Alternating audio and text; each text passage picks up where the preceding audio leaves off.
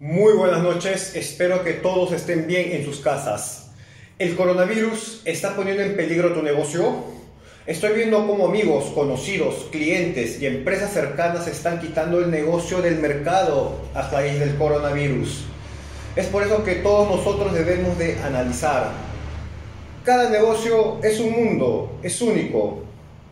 Debemos de actuar para así tener sostenibilidad en nuestra empresa y tener supervivencia en esta época del coronavirus. Número uno, analiza su estructura de costes y redúcela al modelo del mínimo producto viable. Así tendrás más supervivencia y sostenibilidad en esta época. Analiza qué acciones de marketing, de comunicación y ventas no tienen nada de sentido en ese tiempo. Y sin quitar todo, déjalo imprescindible para así asegurar tu visibilidad. Busca apoyo también en trabajadores conocidos, en personas que creas que te sirvan de apoyo, que te den un hombro en estos momentos y así poder salvar la situación de tu empresa.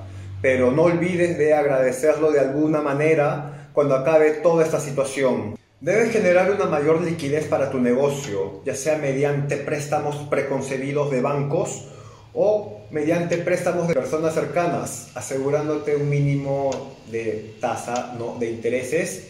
Y muy importante, mantener activo tu negocio en los próximos 2 a 4 meses.